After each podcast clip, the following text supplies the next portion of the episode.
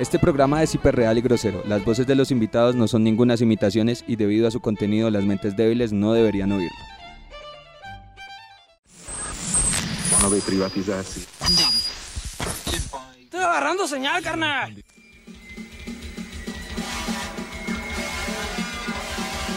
Esto es Señal Alternativa.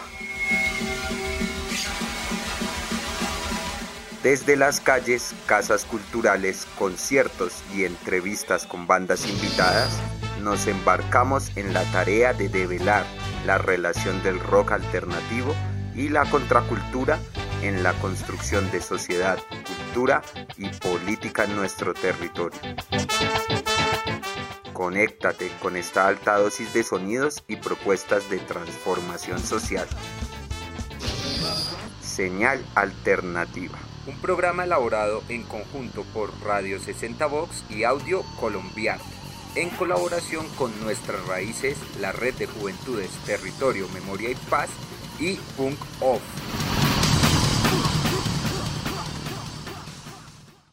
Muy buenas tardes, mentes y dementes. Un saludo a toda la plaga y la banda rockera que se conecta con esta octava entrega de señal alternativa este es un programa realizado en el marco de la beca Activación, Redes Colaborativas y Territorios para las Artes de IDARTES.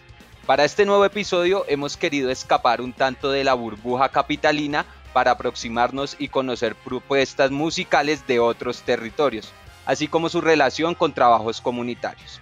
De este modo quiero presentarles a la banda que nos acompaña el día de hoy, una banda que viene a contagiarnos con toda la energía del ska core y con ustedes les presento a Comandante Cobra, banda de la ciudad de Medellín compuesta por Juan Pablo Lalinde en la voz, Alejandro Uribe en el trombón, Alejandro Restrepo como el ingeniero de sonido, Ricardo Cardoso en el trombón, Juan Manuel Pérez en la guitarra, así como Sebastián Cardona también en la guitarra, Daniel Vázquez en el bajo y Esteban Rodríguez. Hoy nos acompañan Juan Pablo Lalinde y Boris Daniel Vázquez, el bajista. Parceros, muy buenas tardes, ¿cómo se encuentran?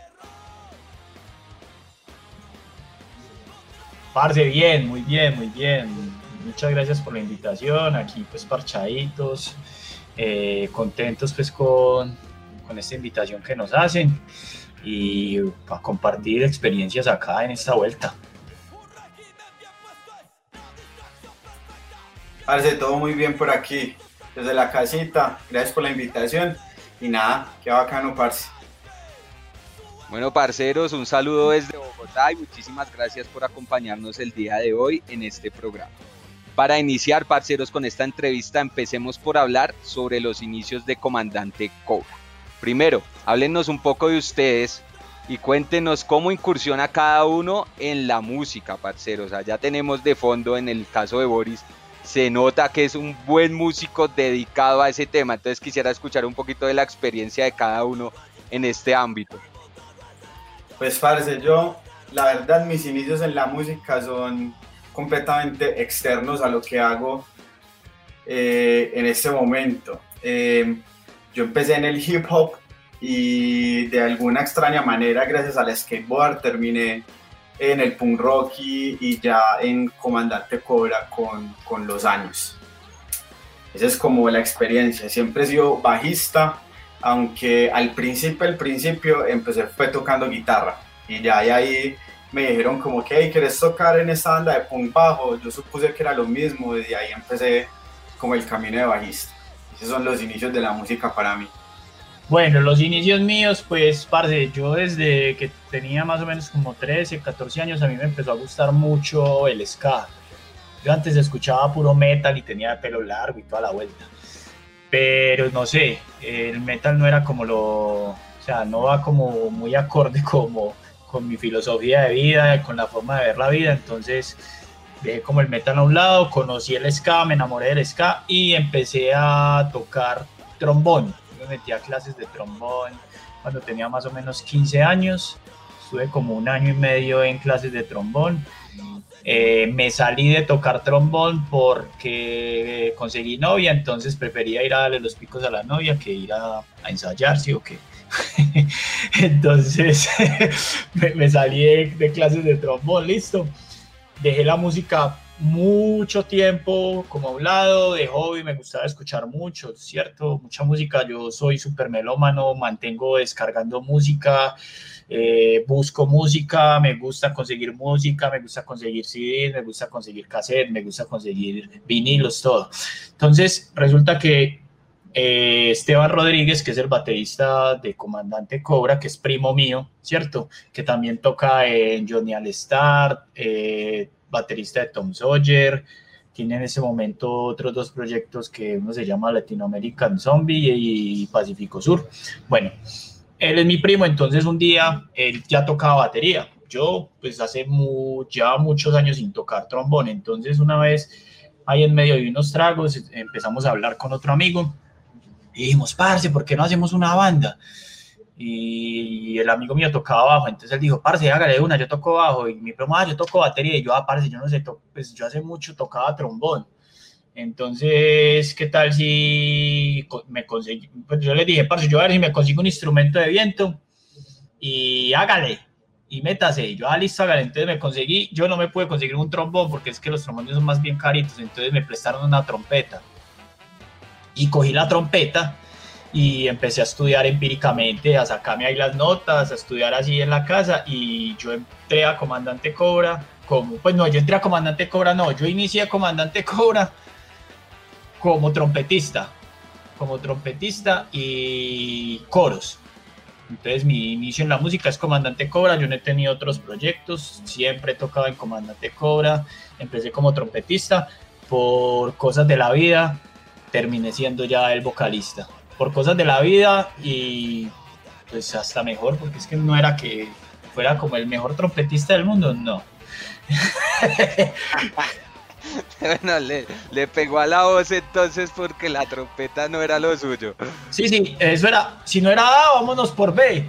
Y como se salió el vocalista y yo era como el que hacía las segundas voces, entonces entre todos dijeron, ¿y ¿por qué no cantas vos? Y yo, pues, ah, yo hago el intento y si les gusta, yo me quedo. Y pues, no sé, Boris, ¿les gustó? Mucho.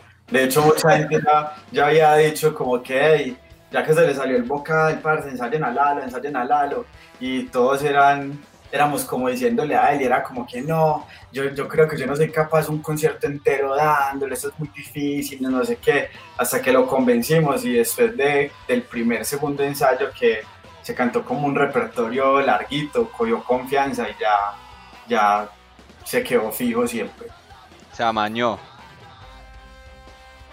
Bueno, parceros, y bueno, ya conociéndolos un poco y teniendo ese background, esa anécdota sobre la incursión que hicieron cada uno en la música compás, metámonos de lleno a la historia de la banda.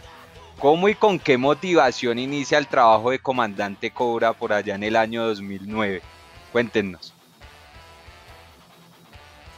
Bueno, a empezar. Pues lo que pasa, como les estaba contando ahorita, eh, yo empecé a escuchar ska eh, más o menos cuando tenía como 17, 18 años, ¿cierto? No, ska empecé a escuchar más o menos a los 15, 16 años que me pasaron un cassette de una banda que se llama Operation Ivy. No sé si la conozcan, yo creo que sí. Me pasaron un cassette de Operation Ivy y yo, uy, ¿qué es esto tan brutal? Y al mismo tiempo me pasaron también un cassette de una banda que pues, es como mi principal influencia, que se llama Voodoo Blue School, ¿cierto? Entonces, bueno, yo le pasé esa música también a mi primo, que es Esteban Rodríguez, que es el baterista.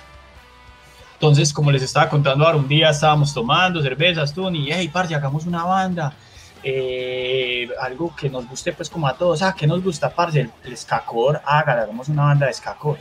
Eh, ¿Qué influencia les gustaría, aparte, pues, eh, desde, afuera, pues, bandas como Voodoo, Streetlight Manifesto, Ring 80 y sobre todo muy concentrados también en lo que fue la escena de Medellín a finales de los 90 y principios de los años 2000, que es una escena muy marcada, sobre todo por lo que se conoce o lo que conocen en todo Colombia como el neopunk, ¿cierto? Donde habían bandas como Johnny, Johnny Walker, que después fue Johnny All-Star, Tom Sawyer, Código Rojo, 911, Mojiganga, Rey Gordiflón, todo ese, pues como todo ese círculo que se movía en la, como ese circuito que había de la música en Medellín, que estaba perdido, porque hubo una época en que la escena en Medellín se perdió, ya no había nada, o sea, era, en Medellín nada más sonaba emo y, y, uno que otra cosa, y era muy, pues un círculo muy chiquito, mientras que hubo una época en Medellín que vos, habían conciertos cada ocho días, y un concierto bajita la mano de personas, habían 300, 400 personas, y era una escena brutal, porque eran conciertos con bandas muy buenas, ¿cierto? Entonces, el propósito de nosotros, listo, hagamos una banda donde podamos rescatar como todo, toda esa esencia de lo que fue la escena de Medellín. Entonces, por eso es que nosotros muchas veces decimos que Comandante Cobra es como el hijo bastardo, el hijo no reconocido de, de esa escena que es, estuvo a finales de los 90 y principios de los 2000, ¿cierto? Porque todos en gran mayoría, pues los integrantes de Comandante Cobra crecieron y nos conocimos aparte en esa escena, en esos conciertos, yendo a esos conciertos, yendo a esos festivales. Ahí fue donde empezamos a parchar. Pues, por ejemplo, yo conocí a Boris cuando era cuando montaba tabla, tenía como 16, 17 años, no tenía, tenía un visaje de barba, yo tenía el pelo largo, o sea, eran cosas, o sea, nos conocemos hace mucho, entonces Comandante Cobra eh, se hizo primero como tratar de rescatar eso y un parche de amigos. Nosotros queríamos eh, hacer como un parche de amigos donde queríamos expresar muchas cosas, porque si vos ves las letras de Comandante Cobra, hablan desde estar sentado con los parceros disfrutando, pero también analizamos mucho eh, la situación social y política de Colombia, ¿cierto? Y tiramos letras que van dirigidas a eso para que la gente pues como que tome conciencia. Entonces, Comandante Cobra maneja como esa dualidad, ¿cierto? De manejar letras políticas, sociales y también letras de, de no sé, salimos a farrear, nos parchamos con los amigos, disfrutamos de un ambiente totalmente diferente. Entonces eso es lo que maneja Comandante Cobra. No sé si Boris tenga alguna otra cosa que agregar. Yo creo que te vale mucha, mucha añola. No, absolutamente nada. Todo está ahí resumido. O sea, la historia del, del concierto donde nos encontramos es genial porque literal, literal, yo conocí a, a la Linde en la fila de un concierto, me acuerdo muy bien, eso tocaba Código Rojo, Ira, y no sé si grito y sido folclórico, algo así. Y el man estaba pidiendo plata para comprar, para comprar chorro. Ah, yo le digo, yo le digo cuáles eran las bandas, Grito, Código, Mojiganga, y no me acuerdo de la otra, pero eran esas y este weón, Boris estaba parchado en la fila y yo iba pasando con, era muy punkero, entonces pasaba con un termito y yo le dije, hey, parce, ¿me va a dar plata para chorro o, va a echar un poquito de chorro acá? Y ah, pero me da, y yo, hágale, parce, de una, todo bien, tú. Entonces yo le di el, el termito, le eché el chorro de él, lo revolvimos y tomamos del mismo chorro. La vuelta fue que yo ese concierto a la entrada, eso fue, digamos, en el 2002 yo en la entrada del concierto en unas piedras me encontré 20 mil pesos. Después de que nos habíamos tomado el chorro. Entonces que llegué, me compré un litro de aguardiente antioqueño y me lo tomé en la fila con toda la gente que me dio chorro en la fila. Entre esos estaba Boris.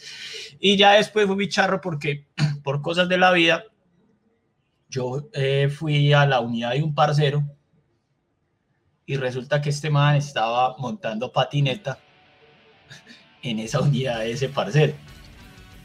Y yo, hey, yo te conozco, y me que si esas en el concierto de no sé qué, yo, ah, sí, esas y ya, y seguimos parchando. Entonces, el círculo de amigos de Boris y mío, desde que tenemos más o menos 17, 16, 17 años, es el mismo. Entonces, yo ya tengo 35, voy a cumplir 35, o sea, nos conocemos casi la mitad de la vida. La de tiempo parchando y severa anécdota como se conocieron. Adelante, Boris, ¿qué vas a decir, compa? No, que prácticamente yo, yo doy lidia con este man, sí, desde la mitad, la mitad de mi vida. O sea, desde los 16 lo conozco y tenemos los 234. Y lo que dice Lalo es verdad, nos hemos rodeado siempre como el mismo círculo de amigos. Lo que hace, por ejemplo, mi entrada a Comandante Cobra fue así. Después de tener muchos bajistas, de hecho pasaron como por tres antes que, que yo entrara. Y cuando yo entré, el que lo refirió fue alguien cercano al círculo de amigos, como que ahí ustedes no conocen a Boris, él toca abajo, pues ¿por qué no lo llaman a él? Si lo que quieren es un parche de amigos, ustedes lo conocen a él desde hace muchos años. Entonces, entonces por ese mismo círculo de amigos es que yo termino dentro de la banda, en realidad. Parceros, qué chimba anécdota, cómo fue que se conocieron, cómo es que la amistad forja la banda, parce. Y bueno, Vamos a continuar ahora hablando un poco de la discografía, parceros. Para el año 2010, Comandante lanza su primer sencillo, ¿no? El elegido. Y con ello también se abren las primeras puertas para que se presenten en otras ciudades. Entonces vamos a empezar a incursionar sobre esa experiencia que tuvieron esa vez en Armenia, Río Negro, Envigado y Bogotá también. ¿Cómo fue esa experiencia de tocar fuera de Medallo? ¿Y qué tal la acogida del público, parceros? Bueno, eso, fue mi charro. Nosotros empezamos tú. Entonces el primer concierto, yo me acuerdo que fue en, una biblioteca acá en Belén. Bueno, nos tocamos el primer concierto, nos fue muy bien. De ahí tocamos en, un festival que Boris fue. Boris cayó y vio la banda y él nos cuenta, él nos contó que después, o sea, que cuando nos vio tocar, él llegó y le dijo a otro amigo, parce, yo voy a terminar tocando en esa banda, yo sé que sí y le dijo al otro guitarrista que también ya está dentro de la banda. O sea, los dos que estaban en ese concierto que dijeron que querían estar en esa banda son el guitarrista y el bajista de la banda ahora. Entonces nosotros tocamos ahí y nos fue muy bien. De ahí yo me acuerdo que salió una convocatoria para un concierto de los, no sé si eran los 10 o los 15 años de Mojiganga en Bogotá, ¿cierto? Entonces nosotros llegamos y nos presentamos a, esa convocatoria. Nada más teníamos una canción que es El elegido, grabada. O sea, grabada nada más teníamos El elegido. Eh, ahorita les, pues, si quieren les cuento de qué trata más o menos la, letra del elegido, porque es súper dedo en la, en la herida, pues. Bueno, entonces eh, la vuelta es que pasamos, eh, mandamos los papeles y pasamos a la convocatoria. Y el bajista se nos salió antes, por ahí que, dos, tres semanas antes del concierto de Bogotá, se nos salió el bajista. Y también se nos había salido el guitarrista. Entonces entró Boris y entró el otro guitarrista Sebastián Cardona. Tres, como tres semanas antes de que fuera el concierto. Entonces, ¿qué hicimos? Nos metimos a ensayar a lo que marcaba eh, esas tres semanas y nos fuimos a tocar a Bogotá eh, en ese concierto que fue en, no me acuerdo si fue en el Teatro Metro, no sé, no, no recuerdo bien el lugar, pero era un cartel brutal porque pues estaba Mojiganga, estaba La Severa Matacera, estaba Unidad 69, estaba OAG, estaba... K93. K93, era un cartel el hijo de pucha, puras bandas pesadas, eh, estaba Scandash eh, y estábamos nosotros. Entonces esa primera vez que nos presentamos, pues nosotros dijimos, pues en Bogotá no nos conoce nadie. Pues, ¿quién nos va a conocer?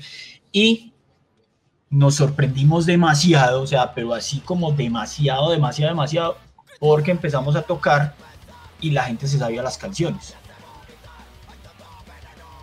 Y nosotros estábamos como, parce, pero a lo bien. O sea, si tenemos una canción grabada, las otras eran videos así como de conciertos que la gente había grabado, pero la gente se sabía las canciones y se las pogueaban. Entonces yo era como, no, parce, esto es pucha, esto es la locura. Yo me acuerdo que yo una, una canción solté la trompeta y me metí a poguear. Ya como de la emoción, yo, no, no, vámonos para, para abajo. Pum, bueno, entonces tocamos en Bogotá. El primer concierto nosotros en Bogotá fue brutal, nos fue demasiado bien. A los ocho días viajamos a tocar Armenia también la misma cosa, nos llevó un man ahí que tenía pues, como un parche más que todo que era como de, como de emo. El man nos dio pues está ahí a la casa, amanecimos allá, tocamos en, como en un bar, nos fue también muy bien, la gente también súper parchada, muy, buena como recepción. De ahí tuvimos esa, esa participación en el festival en Río Negro, que también nos fue muy bien. Eh, sí, no sé, ¿qué más quiere agregar Boris? Es que yo estoy hablando mucho, parce. parce, ahí la historia es súper charra porque no fueron tres semanas, sino semana y media. Y teníamos, parce, que hacer prácticamente un tour. Era Armenia, Bogotá y Río Negro. Era así. Y nos dieron a, a el actual guitarrista Sebastián Cardona a mí como que hay una semana y media para aprenderse esto y, y, nos vamos a viajar. Me acuerdo muy bien que las cinco canciones que tenía la banda no daban para tocar la media hora. Entonces nos tocó hacer un intro, nos tocó hacer dos covers, que me acuerdo muy bien que el intro es una canción de Suicide Machine y, y, los dos covers que llevamos para Bogotá y para, pues como para ese tour, entre comillas, fue eh, Anthem Voodoo de Voodoo Blue Schools y Superman de Goldfinger. Aquí anécdota charra. En Bogotá somos la banda que toca el cover de Goldfinger. Y ese cover nunca lo tocamos, lo tocamos una vez, esa vez, el cumpleaños de Moji. Y me acuerdo muy bien, si era el cumpleaños número 10 de Moji, y nosotros tocamos antes de K93. Ese sí fue mero parche, mero parche de toque. Yo creo que ya no hay que agregar más. Bueno, parceros, y con base en esa experiencia, esa anécdota, creo que se han enfocado mucho en la experiencia bacana. Bueno, ya me hablaron un poco también del obstáculo que tuvieron que afrontar respecto a esa semana y media en que les tocó preparar todo para esa gira. Pero en un término más general, parceros, ¿qué obstáculos ha afrontado la banda no solo en esa gira, sino en toda la trayectoria? ¿Qué obstáculos ha enfrentado esta propuesta musical para poder surgir? Parce, yo digo que el primero, el primero es factor económico, no tanto porque no haya luca, sino que a veces no, no se ve retribuido en las cosas que, que uno hace. Ejemplo, Mm, pagan poco o cuando uno dice cuánto vale, siempre hay que negociar y eso. Pero de ahí me parece que el terreno es fértil siempre y cuando vos querás. Entonces, en el caso de Comandante Cobra, eh, yo creo que, pues, obstáculos así grandes, grandes, como que no hay si vos querés. La meta de nosotros era tocar y nosotros, siempre que nos ofrecen un toque, en esa época, más que todo, al principio, ponerle por ahí 2014 a 2015, 16, a nosotros nos decían, hey, voy a hacer una fiesta en el garaje, van a tocar, y nosotros decíamos que sí. Ya, ¿por qué? Porque queríamos tocar y esa era la forma en que, en que nos desarrollamos y nos mostrábamos, porque como solo teníamos un EP y teníamos como muy poquitas canciones, la forma de nosotros llegar a la gente era el voz a voz, que vean el show, que vean qué más qué otras canciones estamos tocando, qué covers estamos tocando y todo eso. Y ya, yo creo que adicional a eso, problemas y, y, contratiempos que tienen todas las bandas es como lugares donde grabar, lugares donde ensayar, lugares que presten para tocar y hacer eventos. Yo creo que en general, en general, mm, casi todo el país está como muy, muy concentrado como en dos o tres lugares y de pronto acceder a esos dos o tres lugares es muy difícil, tanto para grabar como para ensayar y para, y para hacer conciertos. Entonces, creo que ese es uno de los obstáculos más grandes. ¿Dónde tocar? ¿Cómo hacer su música? O sea, cómo grabarla y tener algo físico o digital. Y la cuestión, el factor dinero, que aunque no hacemos esto por dinero, siempre sacar o sea, intentar sacar plata para grabar o para ensayar o ese tipo de cosas retrasa mucho las vainas. Entonces es como que alguien de la banda tiene la plata, pero el otro no. Entonces no hay como, no hay como lograr sacar esto. Entonces se retrasa otro poquito y otro poquito. Y así. Pero de resto, yo creo que nada más. ¿O qué dice Lalo? Pues no, yo, yo básicamente es lo que dice Boris. Lo que pasa es que es muy difícil, por ejemplo, cuadrar una banda de siete peludos, ¿cierto? Donde siete peludos tienen responsabilidades aparte de una banda. ¿Cierto? Eh, sería muy diferente donde todos viviéramos de la música y cuadrar un ensayo. Es como, parce, todos pueden mañana, sí, pero es que hay que cuadrar siete personas con horarios de siete personas también, entonces es muy difícil por ese lado. Yo pienso que lo más difícil ha sido eso. De hecho, los integrantes que han salido de la banda han salido es por eso, porque de pronto tienen otras responsabilidades que ya no les deja eh, espacio para tocar en la banda. Nosotros nunca hemos sacado a nadie de la banda, ¿cierto? Todo el que se ha salido de la banda es porque no ha podido seguir en la banda, por X o Y circunstancia, eh, consiguió un trabajo nuevo, tuvo una hija, cualquier tipo de circunstancias, pues así, ¿cierto? Entonces, es eso, es que en Colombia es muy difícil dedicarse pues a la música, o sea, eh, la banda de rock que se dedique nada más a la música y que viva de la música, las podemos contar en la mano, en una mano. Y yo creo que hasta nos sobran dedos. ¿Sí o qué? Entonces es por eso. O sea, aparte, pues, eh, digamos, por ejemplo, Boris es diseñador y tiene sus proyectos musicales. Yo soy politólogo y tengo, pues, el proyecto de, música. Eh, eh, Esteban, que es el baterista, tiene un ensayadero y da clases de batería y tiene, pues, sus proyectos musicales. Todos tenemos, pues, como una vida alterna a la música porque, pues, la música no nos da para vivir. ¿Sí o qué? Entonces, digamos que eso es como lo más difícil.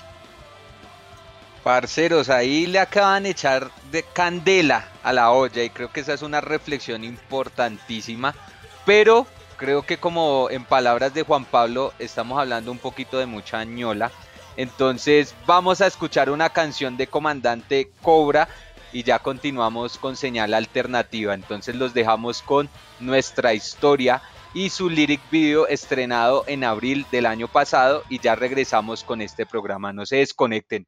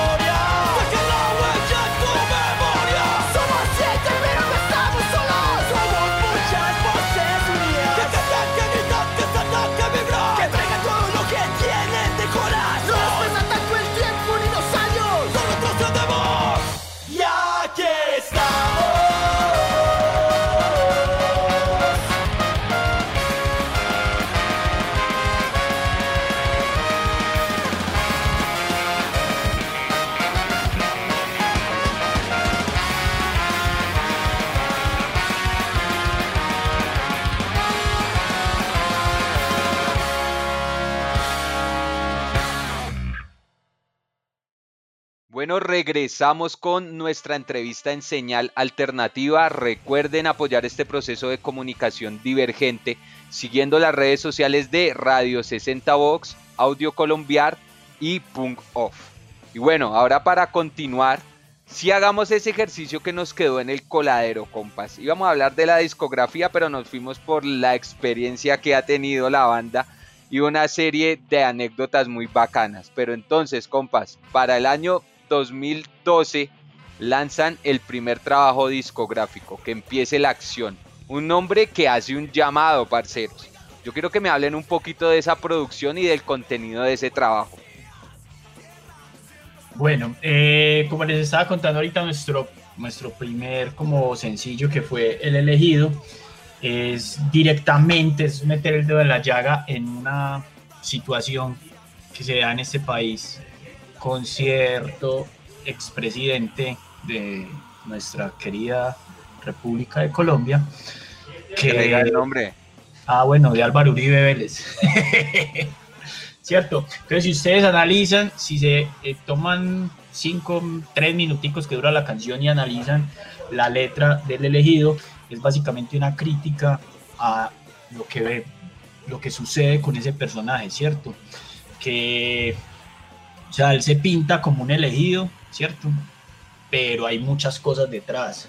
Entonces, eh, ahí fue donde empezamos como a incursionar en esas letras, con ese contenido, para que la gente analice, para que se dé cuenta de muchas cosas, ¿cierto? Porque eh, lo que les estábamos diciendo ahorita, Comandante Cobra es una banda que tiene como dos caras, por así decirlo, ¿cierto? Una que se dedica pues como a eh, hacer contenido social, que la gente analice, que piense, que se dé cuenta de muchas cosas que muchas veces tenemos una como una especie de barrera o de cortina que no nos deja ver las cosas como son, y otra donde ya es un lado de pronto más anecdótico, más fiestero, más jovial, por así decirlo, ¿cierto?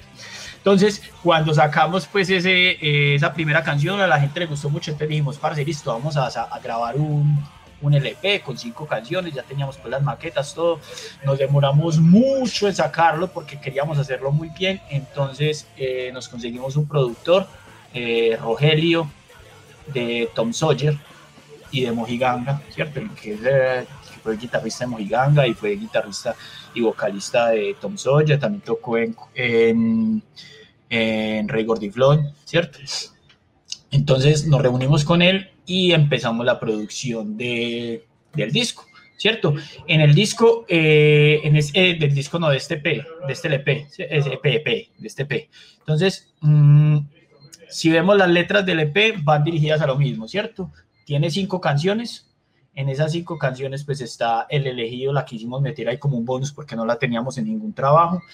Y teníamos, por ejemplo, una letra eh, como es de Morrison que habla de una historia real de mi barrio en el que yo vivo, eh, de una persona que era un, o sea, creció conmigo, fue un niño, pero pues, tomamos como caminos diferentes y contamos pues como toda la historia de eso.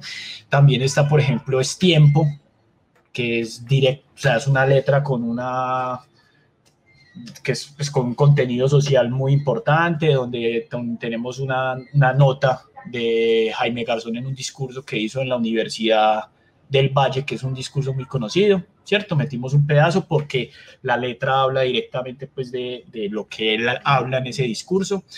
Entonces ahí vemos como la dualidad de la banda, ¿cierto? Ese disco, mmm, digamos que es como comandante Cobra eh, crudo, por así decirlo, ¿cierto? Estábamos muy crudos, estábamos primero explorando nuestro sonido, pero la banda siempre se ha caracterizado por, o sea, vos escuchás Comandante Cobra y sabes que es Comandante Cobra, a vos eh, no te va a sonar como, ay, ve, esta canción me, suena como a otra banda, no, vos sabes que eso es Comandante Cora porque tenemos un sonido muy característico gracias a como los diferentes gustos que tienen los integrantes de la banda, porque cada uno de los integrantes tiene gustos muy diferentes.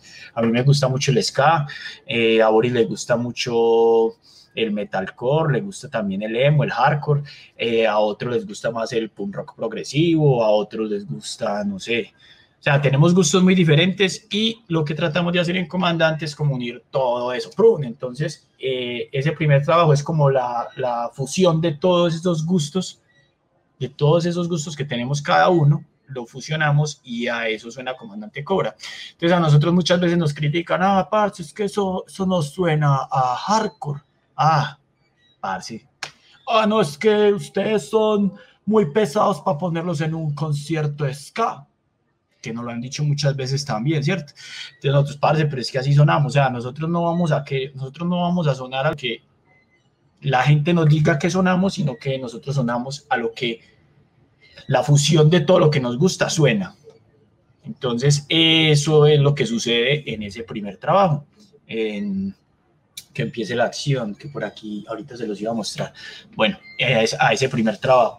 No sé si Boris tenga algo más que decir. absolutamente nada, parce, ya lo dijiste todo. Salvo que si, eh, como dice Lalo, ese, ese álbum define muy bien las dos caras que tiene la banda, pues porque la mitad de las canciones son extremadamente críticas a, a nuestro entorno, a la política, y, y las otras canciones son como o sea, hay que hablar de, de, este, de este disco, hay que hablar de un tema importante que, que Lalo no, no tocó ahí, y es la canción Esto es Nuestro. que nosotros la, la hicimos como, como un homenaje, como un tributo a la escena a la escena Medellín en la que nosotros crecimos. Entonces ahí habla sobre, sobre lo que estábamos comentando ahorita, como esos tropiezos que, que tiene una banda para salir, pero que si usted quiere verdaderamente lo hace. Entonces hablamos de que esto es nuestro, que nos tenemos que apropiar de esta escena, la tenemos que cultivar y mencionamos en ella pues las bandas que nos influenciaron y las bandas eh, que, que, que, nos motivaron como a tocar. Y pues como te digo, ahí está como las dos, las dos posiciones de la banda, la, las anécdotas y nuestra visión sobre el estado y, y la calle. Listo, compas. A mi modo de ver, hemos tenido la oportunidad de contagiarnos un poco del lado jovial y cotidiano de Comandante Cobra. Pero entonces vamos a tirarnos de lleno para la segunda cara de la moneda. Y vamos con esta pregunta, parceros. Todas las letras de Comandante Cobra, bueno, no todas, ya lo tenemos claro, la mitad son joviales, pero la segunda mitad son muy sociales. Entonces yo quisiera conocer un poco sobre la experiencia que ha tenido la banda relacionándose con gestores o trabajos comunitarios en Medallo o otras ciudades. ¿Cómo ha sido esta relación que han tenido ustedes desde el rock, desde el ska, desde el ska core, desde el ska punk, con trabajos comunitarios y sociales? Bueno, eh, no sé, ahorita les comenté, yo soy politólogo, ¿cierto? Y eh, desde que yo empecé a laborar he trabajado, de hecho, en trabajos sociales. Por ejemplo, yo la, la experiencia laboral que tengo, siempre he trabajado como gestor social. Entonces, primero trabajé de gestor social en un proyecto eh, de empresas públicas de Medellín, EPM, pues que es como la que maneja la energía acá, que era yendo a veredas y a pueblos que quedan a 8, 10 horas de los cascos urbanos, me tocaba meterme 10 horas en bula y sensibilizar, eh, hablar con la gente, era como la, una especie de puente entre la empresa y la comunidad con el fin de que les llegara la energía de una forma que no alterara su diario vivir y ese tipo de cosas, ¿cierto? Entonces, por ejemplo, para mí me ha servido mucho mi experiencia laboral eh, trabajando, ¿cierto? Y desde la música poder contar ese tipo de experiencias, ¿cierto? Y que la gente se dé cuenta de la, digamos, pues no decir la Colombia, pero digamos que sí, bueno, la Colombia que hay, porque es que nosotros, o sea, muchas de las personas que de pronto escuchan la música que nosotros hacemos, de pronto muchas viven en una burbuja que creen que Medellín es cierto pedazo de la ciudad y ya, ¿cierto? Y no conocen el otro lado. Entonces digamos que desde el trabajo por ejemplo, el mío, porque también en, Medellín, por ejemplo, en este momento trabajo en la alcaldía de Medellín en un proyecto que se llama Medellín Solidaria, que es eh, haciendo acompañamiento familiar a, pues, valga la redundancia, familias que están en riesgo de pobreza o en pobreza extrema, ¿cierto? Donde les acercamos proyectos, programas y oportunidades. Entonces, desde la música, desde lo que yo he trabajado, desde lo que yo he conocido, darle a conocer a las personas vea, es que esto es Medellín también, hermano, es que usted tiene que conocer la otra cara de Medellín, usted puede hacer algo por Medellín, ¿cierto? Entonces nosotros siempre hemos sido muy, eh, muy abiertos a tocar en festivales como Rock a la Escuela, ¿cierto? que es un festival donde se hace un concierto, eh, donde se recogen útiles para los niños de pronto que no tienen recursos para conseguir sus útiles. También hemos tocado en otro festival que se llama Rock and Peace, que también hay uno que eh, se han hecho dos ediciones, ¿cierto? No, pues nosotros hemos tocado en dos ediciones, que también se hace para, nosotros hemos tocado en, ah, en tres, dos virtuales y una presencial. Sí, gracias Boris. eh, donde también hacemos eso, ¿cierto? Es como o sea, por medio de la música nosotros tratamos de, aportar algo a, un grupo de, la sociedad, ¿cierto? Que de pronto no tiene eh, las mismas oportunidades que muchas personas, ¿cierto? Entonces es eso, O sea, nosotros siempre hemos sido muy abiertos y hemos tratado de participar en todo, en todos estos conciertos, desde la, sea, desde la música, desde lo que nosotros hacemos, cómo les podemos aportar a esas personas, sea conciertos, sean festivales, sea charlas, no sé, siempre hemos sido muy abiertos a trabajar en eso. Y desde la música, eh, manifestar o contarles esa experiencia de trabajar en lugares que la gente prefiere ponerse una como una manta, un trapo y hacerse los bobos o darle la vuelta y ignorar eso, ¿cierto? Juan Pablo, qué chimba parcero porque usted abre la puerta para la siguiente inquietud que yo tenía, pero ahora se la vamos a dirigir a nuestro compañero Boris y es ¿cómo ve su merced la relación del rock con el cambio social? ¿Cuál es el papel que debe cumplir o debería cumplir el rock alternativo en el cambio social, parce? Parce, para mí el rock en general, la contracultura y la música contracultural es extremadamente política.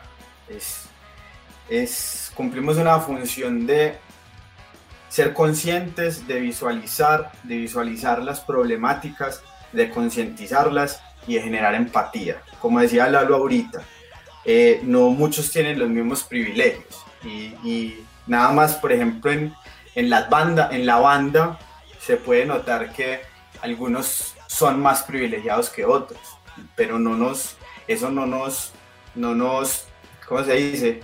No nos hace chocar a la hora de crear música, ¿cierto? Si eso se escala a algo más grande a través como de la empatía o, del mensaje, se pueden lograr cosas muy grandes en, a nivel de cambio de mentalidad como dice Lalo, hay mucha gente que tiene la mantica aquí, la mascarita puesta y no ve nada, ¿sí o qué? Pero si, si nosotros como, como contracultura ponemos visual ese problema y lo ponemos aquí palpable, hacemos de pronto que, que la gente que no quiera mirar como que se, se, se asome por la mantica y diga, uy, parece, ¿qué está pasando allá? ¿Qué está pasando? Tenemos que ser conscientes de eso.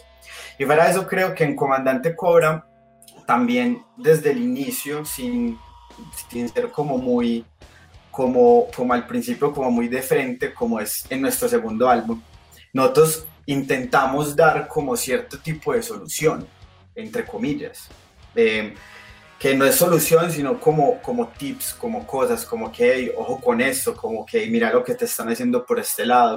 Entonces, creo que eso, directamente el rock es político y debe serlo y debe asumir su, su posición como contracultura y su responsabilidad de gritarle a la gente lo que está mal, lo que no gusta, lo que está mal en nuestra sociedad y creo que eso se ha perdido un poco, debemos recuperarlo.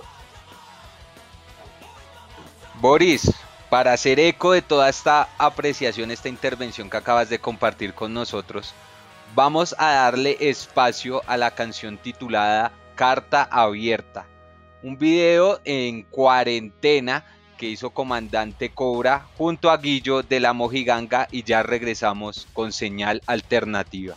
No se desconecten socios.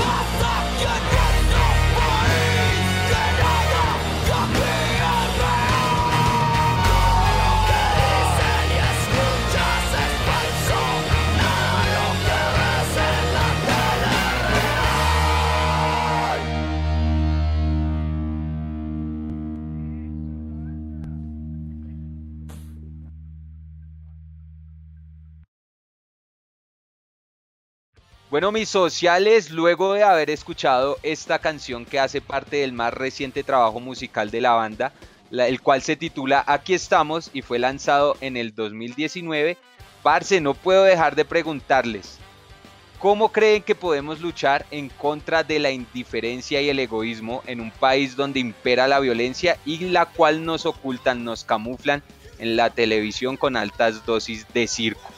Y lastimosamente no hablo del arte circense, ¿no?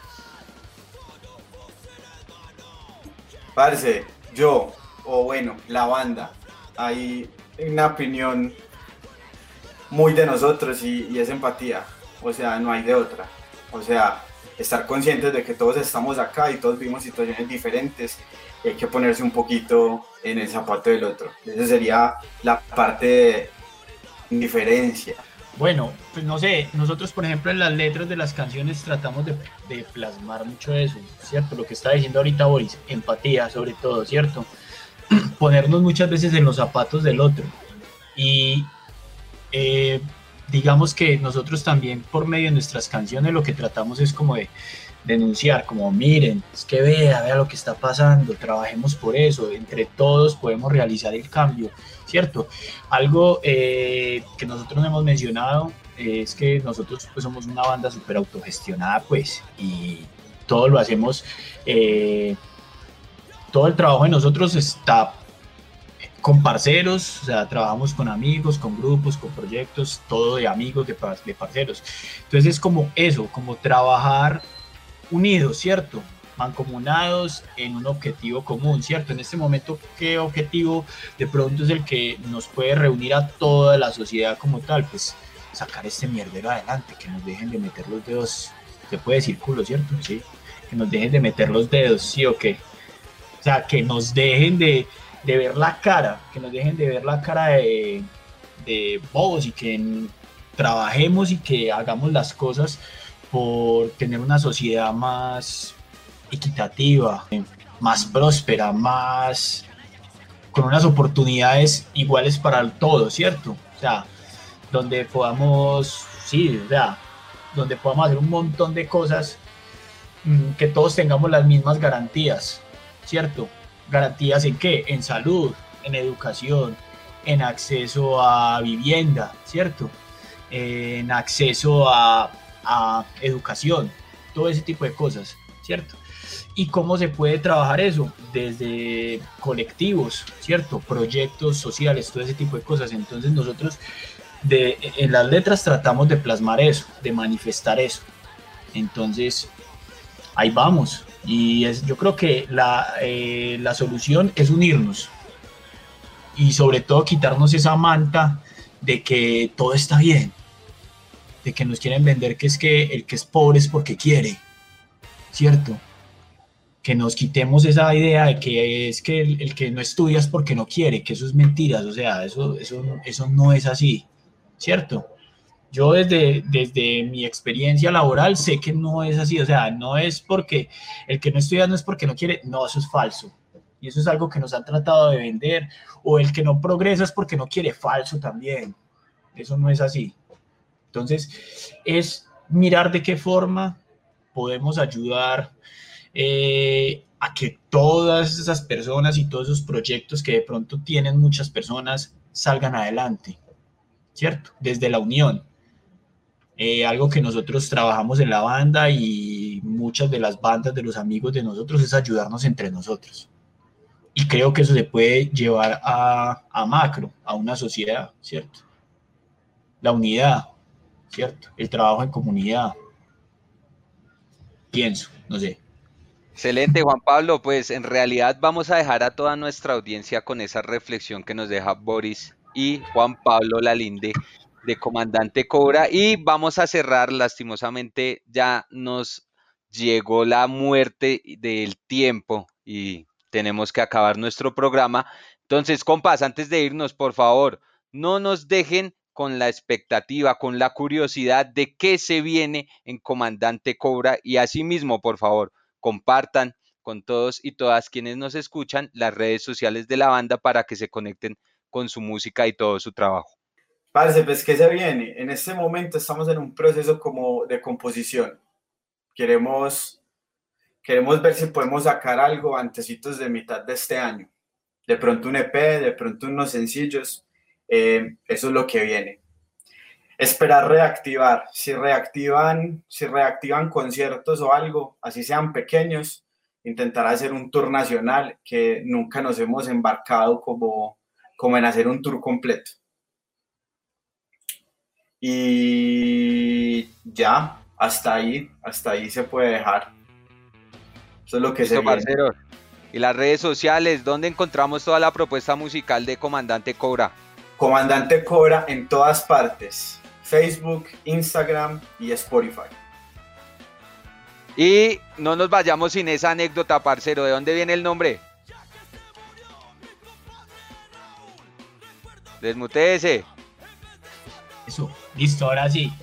Cuando, cuando nos reunimos, pues como para hacer la banda, dijimos, parce, un nombre, un nombre bien bacano para la banda. Y pues los que nos reunimos sabían que a mí desde chiquito me gustaba mucho una serie de dibujos animados de los 80 que se llama G.I. Joe, ¿cierto?